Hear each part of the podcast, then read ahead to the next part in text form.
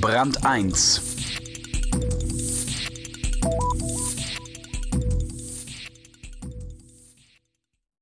Macht euch keine Sorgen, haben die einen Konjunkturforscher das Volk beruhigt. Die anderen warnten, es wird etwas eng. Aber den Sturm in diesem Herbst hatte keiner angesagt. Dennoch starren Politik und Wirtschaft gebannt auf die Verheißungen der Institute. Mit Recht?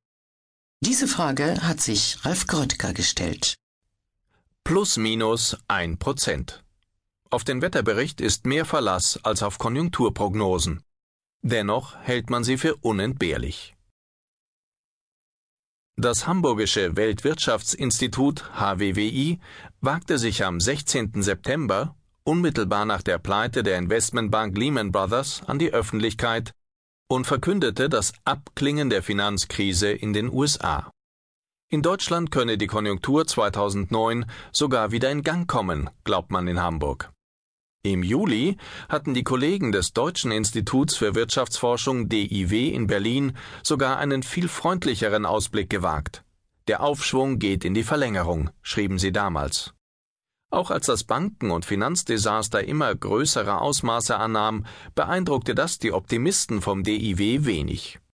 Realwirtschaftliche Auswirkungen der Finanzkrise beherrschbar, betitelten die Konjunkturforscher einen Bericht Anfang Oktober, als der Internationale Währungsfonds IWF die deutsche Konjunktur bereits in der Vollbremsung begriffen sah.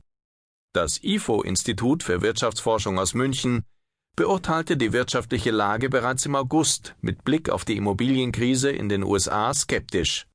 Auch Deutschland spürt zunehmend die Flaute, warnten die Forscher aus München. Ja, was denn nun?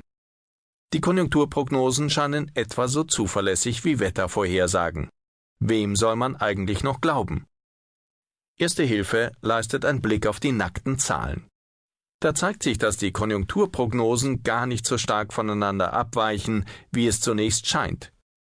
So prognostizierte das IFO-Institut im Juni für das laufende Jahr ein Wachstum des Bruttoinlandsproduktes BIP von 2,4 Prozent. Auch im Jahr 2009 sehen die Forscher die deutsche Wirtschaft noch im Plus, wenn auch nur mit einem Prozent. Gesamtdiagnose Flaute. Anders das DIW. Im Sommer ging man dort von einem Wachstum des Bruttoinlandsproduktes von 2,7 Prozent für das laufende Jahr aus. 2009 werde die Wirtschaft um 1,2 Prozent zulegen. Gesamtdiagnose Aufschwung. Die Zahlen ähneln sich, die Einschätzungen widersprechen sich. Wie ist das zu erklären?